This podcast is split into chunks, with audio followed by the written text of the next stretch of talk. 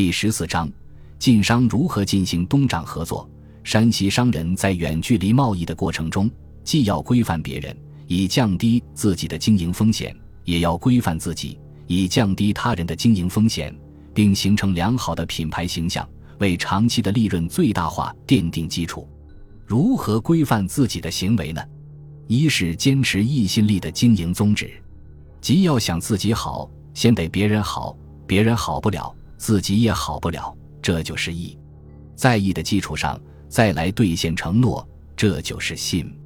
在义和信之间，义是第一位的，是本质；信是第二位的，是外在表现。二是通过股份合作的方式，吸收物质资本，联合人力资本，扩大企业经营规模。提高抗市场风险的能力，树立在客户心目中良好的品牌形象。三是，在提高员工待遇的基础上，加强对员工的管理，提高他们的品质与能力，以便更好地为顾客服务。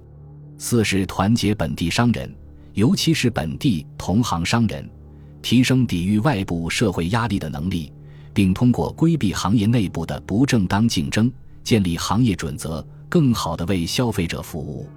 五是联合政府，提高规避外部社会压力和规范内部同行行为的能力，提升抵御市场风险的能力。